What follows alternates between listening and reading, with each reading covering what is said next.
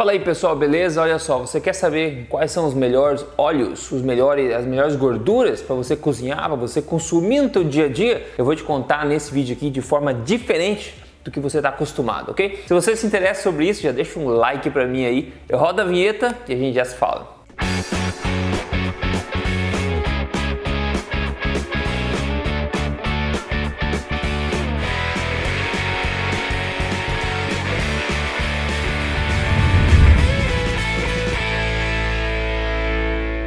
Tudo bem com você? Meu nome é Rodrigo Polesso, sou especialista em ciência nutricional e também autor do livro best-seller Este Não É, mais um livro de dieta que você encontra as principais ivarias do país. Mas mais importante que isso, né, pessoal? Como eu sempre falo, estou aqui semanalmente compartilhando com você, baseado em ciências, verdades, o estilo de saudável, emagrecimento, saúde, tudo aonde? Na lata mesmo, sem papas na língua.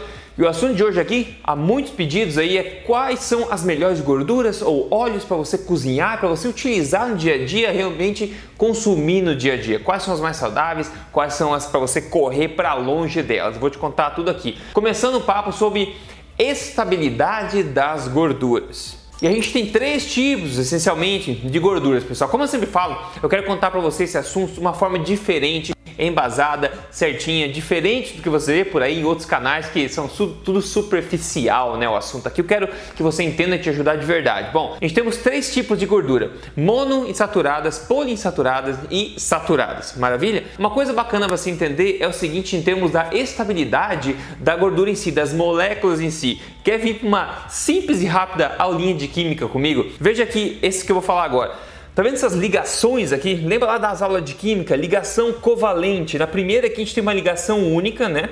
Na segunda aqui onde tem o O2 aqui, uma ligação dupla entre dois átomos e a terceira uma ligação tripla aqui. O ponto é o seguinte, a ligação única é a mais estável. A ligação dupla, ela é mais instável, mais reativa. E a ligação tripla é a mais reativa, mais instável de todas, porque os átomos estão o tempo inteiro tentando se conectar a outras coisas coisa. O que, que isso tem a ver com gordura? Tem muito a ver com gordura.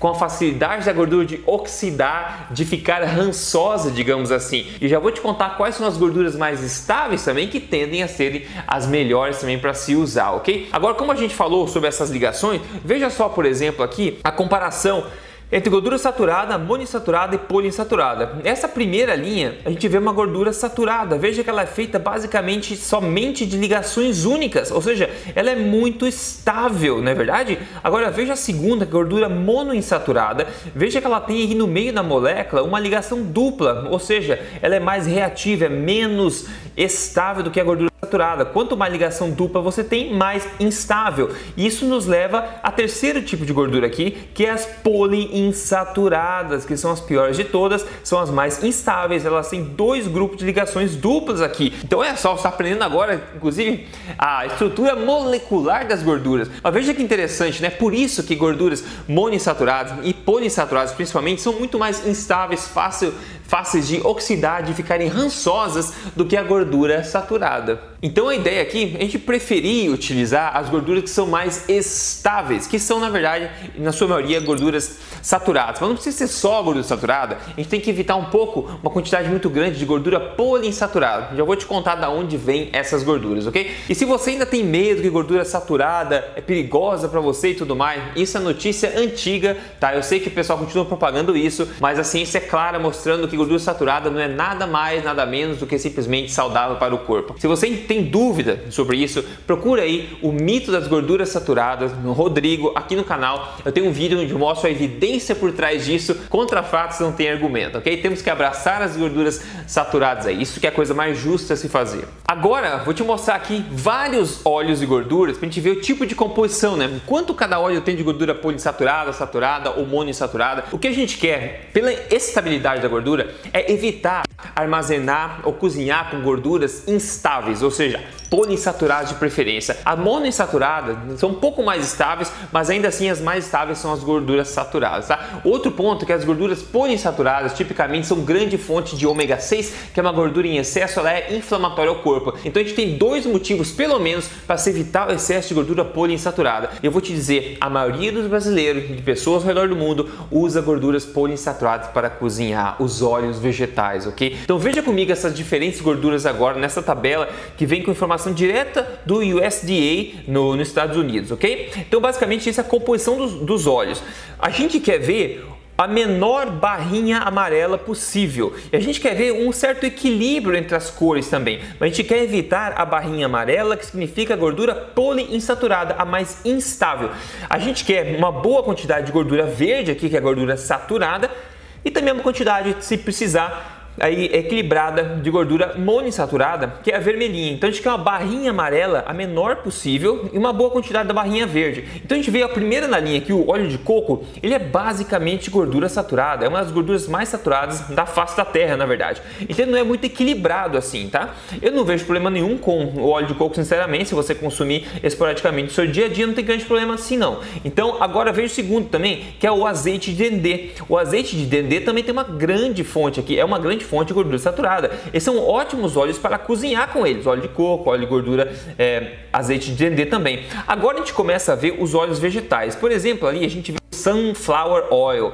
Ele é óleo de semente de girassol. Óleo de girassol. O que, que ele acontece? Olha o tamanho da barra amarela dele. Ele é grande, ele é instável, ele é inflamatório, ele é instável. A gente quer evitar ele. Assim como depois dele tem a, a manteiga. A manteiga é um ótimo equilíbrio, uma boa barrinha verde de gordura saturada, uma boa quantidade de gordura monoinsaturada, que é a mesma do azeite de oliva, e quase nada de poliinsaturada. Perfeito, eu adoro cozinhar com manteiga. Olha o próximo é o óleo de é o soybean oil óleo que é o óleo de soja. Terrível também. Olha o tamanho da barrinha de gordura poliinsaturada, instável. O próximo, óleo de milho, a mesma coisa, muito ruim também. Então você vê que as gorduras animais aqui, se você for ver o beef tallow, que é sebo de, de, de vaca, por exemplo, aqui, também uma ótima quantidade de gordura monoinsaturada, uma ótima quantidade de gordura saturada e pouca poliinsaturada. Ótimo também gordura de frango também. E aqui embaixo o azeite de oliva, a maior parte dele é gordura monoinsaturada, um pouquinho de poliinsaturada, um pouquinho de saturada.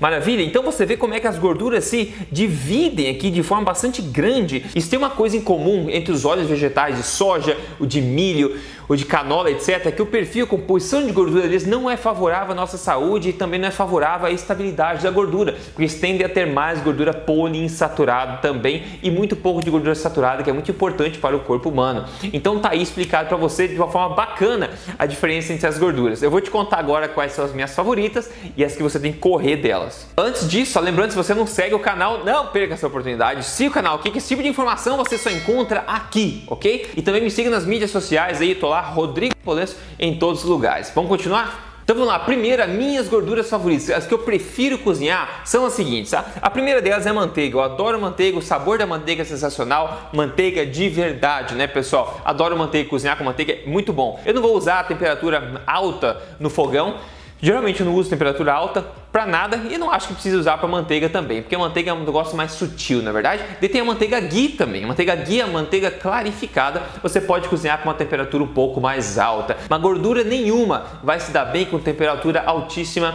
no seu fogão, o que não é uma boa prática no geral. Em seguida aqui então a banha de porco e depois também o sebo de vaca, ou seja, qualquer gordura animal. Depois tem aqui a gordura de pato, que é muito comum na Ásia, na verdade, e outras gorduras animais. Então qualquer gordura animal com a banha de porco no Brasil era muito popular antigamente, os nossos bisavós, nossos avós, né? Hoje em dia não é tanto mais, porque o pessoal tem medo da gordura saturada, mas isso é uma falácia, é um mito, como eu falei. Agora, outras boas opções para você usar também, dependendo do que você prefere, são as seguintes. A primeira dela é o azeite de oliva, que todo mundo já conhece, não é verdade? O azeite de oliva é, pode ser legal também. O óleo de coco, que a gente viu, pode ser uma boa opção para cozinhar também. O óleo de abacate pode ser uma boa opinião, é, opção para cozinhar. E o azeite de dendê também pode ser uma boa opção para você cozinhar, porque são gorduras mais estáveis, gorduras que têm pouca quantidade de gordura poliinsaturada na sua composição. Então tem vários motivos, tendem a não ser inflamatórias ao corpo também. Agora as gorduras que você tem que correr para o outro lado se você vê elas virando a esquina, ok? E se elas estiverem escondidas nos armários da sua casa, a primeira coisa que tem que fazer depois desse vídeo aqui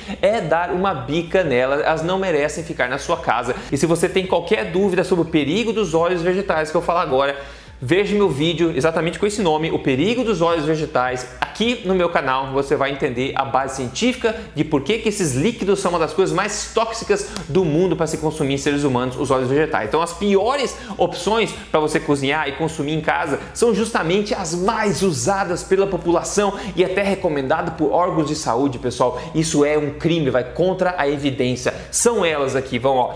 Óleo de soja, a gente viu terrível, é instável, é inflamatório, é péssimo. Óleo de canola, o óleo de milho também muito comum no Brasil. Óleo de semente de algodão é mais comum nos Estados Unidos. Óleo de semente de girassol é comum no Brasil pra caramba. Todos os óleos vegetais. Óleos vegetais são uma péssima ideia para consumir, uma péssima ideia para cozinhar. São rançosos, oxidam fácil, são pró-inflamatórios, fontes de ômega 6 em excesso. Pessoal, só coisa ruim de óleos vegetais. Evite sempre, sempre. Uma das piores coisas que você pode ingerir são óleos vegetais, de acordo com a ciência disponível hoje. Muito difícil contestar isso, ok? Quando você consome gorduras boas, proteínas boas, carboidratos bons e constrói a sua alimentação forte como estilo de vida, você vê coisas incríveis acontecendo no seu corpo e quem não me deixa mentir todo episódio é uma pessoa que manda para mim voluntariamente um caso de sucesso. Quem mandou hoje, hoje, olha só comigo, é a Gabriela Figueiredo. Ela falou o seguinte, ó.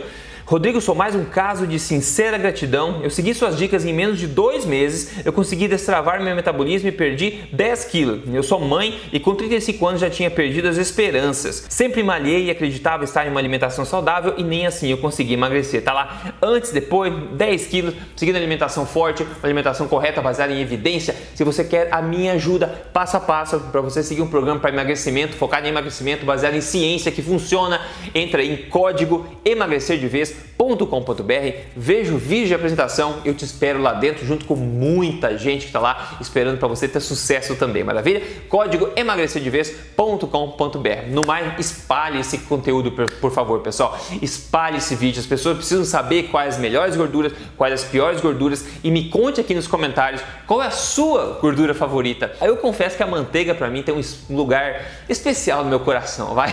Me conta aqui nos comentários qual a sua gordura favorita e a gente vai continuar a conversa, ok? Grande abraço e até a próxima!